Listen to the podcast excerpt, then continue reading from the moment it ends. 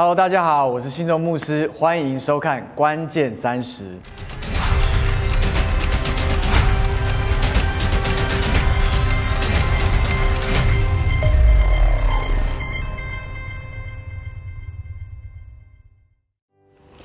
在雅各书第一章这个地方说到：“我亲爱的弟兄们，不要看错了，各样美善的恩赐和各样全备的赏赐，都是从上头来的，从众光之父那里降下来的，在他并没有改变，也没有转动的影儿。”我们需要常常被提醒，不然很多的时候呢，我们就会错误的去判断这位众光之父。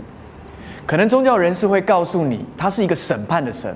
他非常的严厉，今天他仍然会借由各样的灾难、疾病来管教你，但是我却要提醒你，你不要看错了，他是良善的父。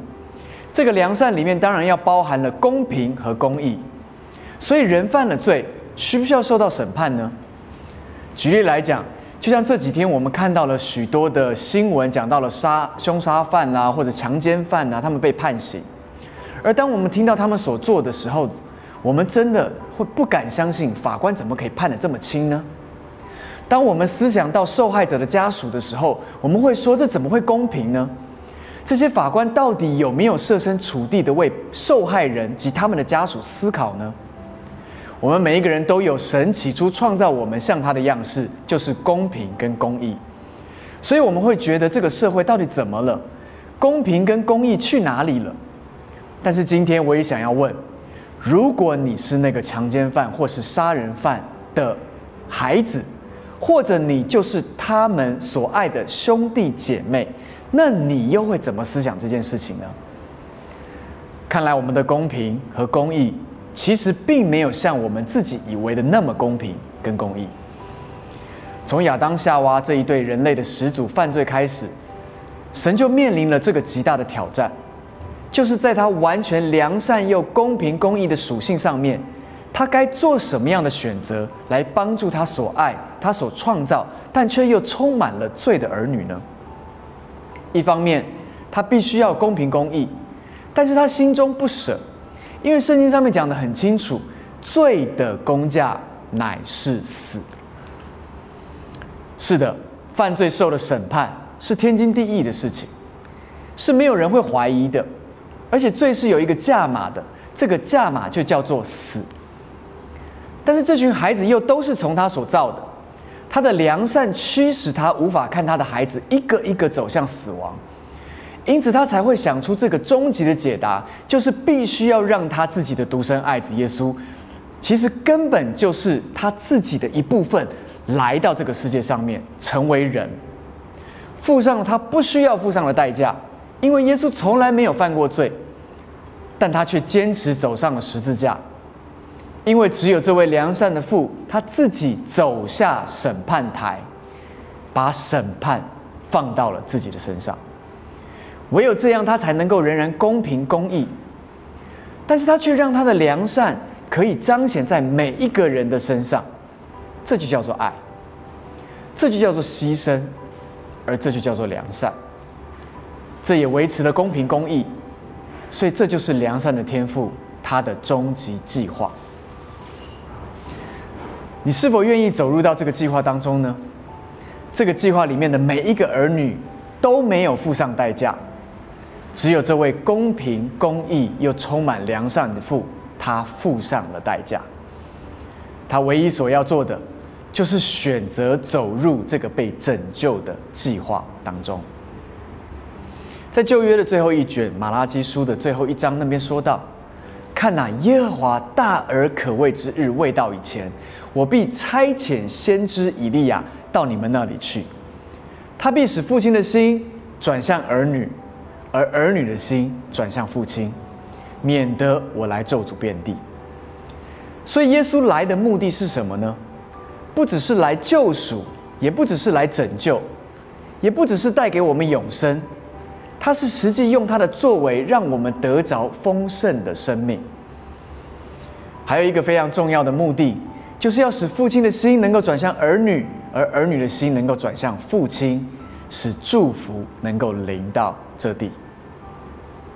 圣经是全世界少见超级尊荣父亲的一本书，它可以花大篇幅的来叙述谁生了谁，而谁又生了谁。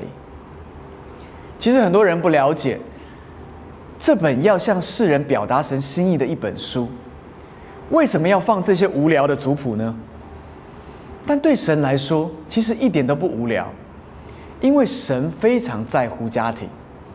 他在乎传承，他在乎世代的连结。比如说，就好比当他在形容大卫的时候，圣经会用耶西的儿子大卫来形容他，但其实并没有多少人知道耶西他到底做了什么丰功伟业。即使知道的，大概也就是一些不好的事情，比如说，当先知撒母耳来到家里面，请耶西把家中所有的儿子都找来的时候。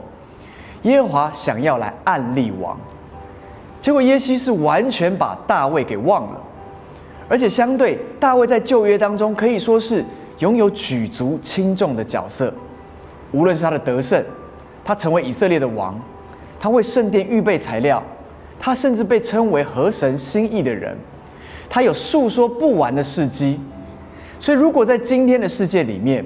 耶西应该只会被介绍为大卫王的父亲，但是神总是先尊荣父亲，并且不是按照他做了什么，而是尊荣大卫是从耶西而生出来的。箴言书十七章第六节那边有说到，父亲是儿女的荣耀，这句话是所罗门王，是被称为最有智慧的王所写出来的。他说：“父亲是儿女的荣耀。原来懂得尊荣父亲的孩子呢，才是真正能够走进荣耀里面的一群人。今天这个秘诀已经显明在我们的面前。或许对你来说，你的家庭环境要去尊荣你的父亲，可能是相当困难的一件事情。但是，同样的属灵的原则，并不会因为我们的困难而有所改变。”反而是在督促我们去面对现实，并且选择走进属灵的原则的里面。我发现一个事实：一个良善的父亲是从顺服的儿子开始转变而成的。通常若是不知道如何做一个儿子呢，那么他也很难去成为一位好的父亲。我听过好多人说：“我不知道如何当父亲。”是的。父亲并不是因为生了孩子就自然会做父亲，做父亲完全是学习而来的。在二零一六年呢年底的时候，神要我对孩子们说一段话，而当我找到他们三个，并且在睡觉前面为他们祷告的时候呢，我就跟他们讲说：今天天父要我跟你们说一个很关键的话。他们都带着兴奋看着我，因为每一天我带他们祷告的时候，他们都是觉得很很享受的。但那一天，我却跟他们说：“其实你们知道吗？我并不是你们真正的父亲。”他们吓了一跳，从而且从我大女儿的眼睛里面就看到那个泪水。她可能想起来那个童话故事是真的，就是说很多的那种弃婴啊，会摆到教会的门口，然后教会的牧师就把那个弃婴领养了。但是神告诉我要对他们说这句话，而且要告诉他们说，其实真正的父亲只有一位，就是天父。所以我告诉他们说，其实你们都是按照天父的形象所造的。我甚至在他们面前说，其实我是会犯错的，但是天赋爸爸是完美的，所以你们一定要常常定睛看着他。当我也定睛看他的时候，我也同时间道歉。我也开始学习做一个好父亲。我告诉孩子们说，我常常会用不好的情绪来管教你们，我非常的抱歉。神让我让相信我，使我成为你们地上的父亲。但是更重要的，我并不完全。你们需要看到那个完全良善的父。所以唯有被爱过、懂得他良善的孩子呢，才会真正的开始像他的样式。带出恩慈来。我们知道，爱是牺牲，爱是给予，这一切都是先要从那位愿意给我们，并且为我们牺牲的天赋开始。我们从他那里才能够拿到这个良善，而我们才可能真正的学习像他一样。我相信，越多的人得知到这个好消息，就会有越多人愿意来尊荣这位天父，而这样尊荣的儿子产生的时候，就会有一群转换成良善的父亲的人，所以我们就能够看到父转向子，子也能够转向父，那么最后这地的咒诅就会被化解掉了，而进到蒙福的里面。因此，耶稣说。我只说我父要说的事，我也只做天父要我做的事，因为他最终极的任务呢，就是要正确的来代表天父。举例来讲，当耶稣遇到了瞎子巴迪买，你知道巴迪买是大声的喊说：“大卫的子孙，你可怜我吧！”而这个时候，耶稣就站住了。耶稣这时候是代表天父在回应他的呼求。因为没有一个父亲，当他知道他自己明明有能力可以使自己的孩子瞎眼恢复正常的时候，却选择不去行。你知道，解决问题其实是父亲的天赋。故事里面，我们看见耶稣去医治巴迪买，使他能够看见。而故事里也特别记载了一个动作，就是巴迪买先脱下了衣服，跳起来，走到耶稣那里。我们都知道，圣经里面讲到衣服代表着他的身份。巴迪买脱掉了他乞讨的身份，可见他是大有信心的，他是勇敢的踏到他儿子的身份里面去领受。而耶稣站在天父的心意里面说：“你去吧，你的信救了你。”而就在那一刹那，巴蒂买看见了，就是这么简单。只要一个人愿意站到良善的父的角色。去做天父要做的事，而另一个愿意走进儿子的身份，单纯拥有领受的信心，神机就在其中发生了。而另外一个故事是，当人把那个犯奸淫的女人带到耶稣面前的时候，你可以想想看，他会怎么处理呢？耶稣再一次的代表天父，而所有的宗教领袖正好相反的。他们拿着一身遵行的律法，准备拿起那个石头，想要扎死那个犯奸淫的妇人。而圣经上面说，耶稣就蹲在地上写字。我们都不知道耶稣到底在地上写了什么字。但是约翰福音那个地方讲到说，耶稣他后来直起腰来说，对他们说：“你们中间谁是没有犯罪的，谁就可以先拿石头来打他。”结果原本要打死这个奸淫女人的法利赛人呢，跟文士，他们那些看起来好像都谨守遵行宗教律法的圣洁人士，他们一个一个把手中本来要丢向那个女人的石头，都丢到了地上。他默默的掉头，他们默默的离开了。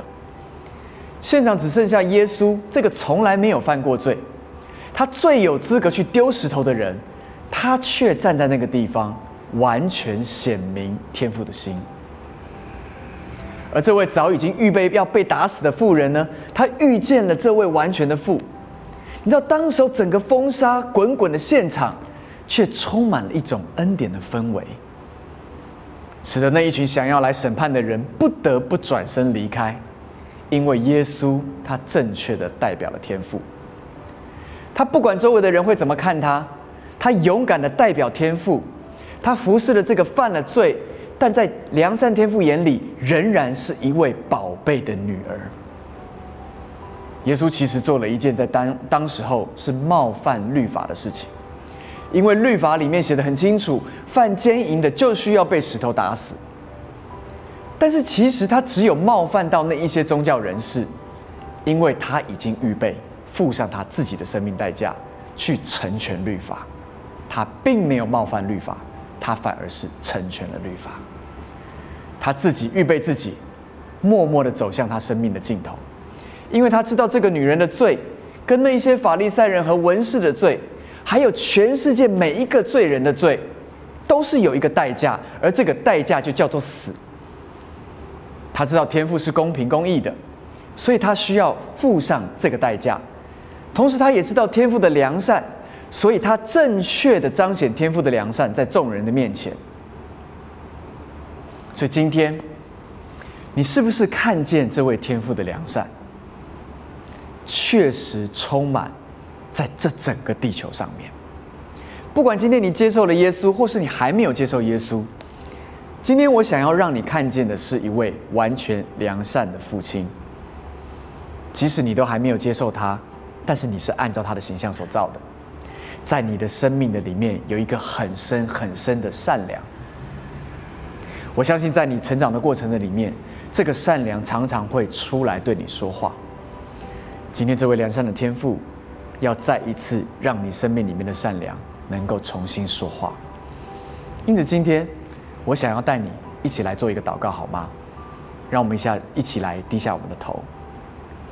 亲爱的天父，我们来到你的面前，谢谢你是无比良善的父，在你里面完全没有黑暗，也没有转动的影儿。主啊，你是这么良善的父，同时间你还是公平公义的主。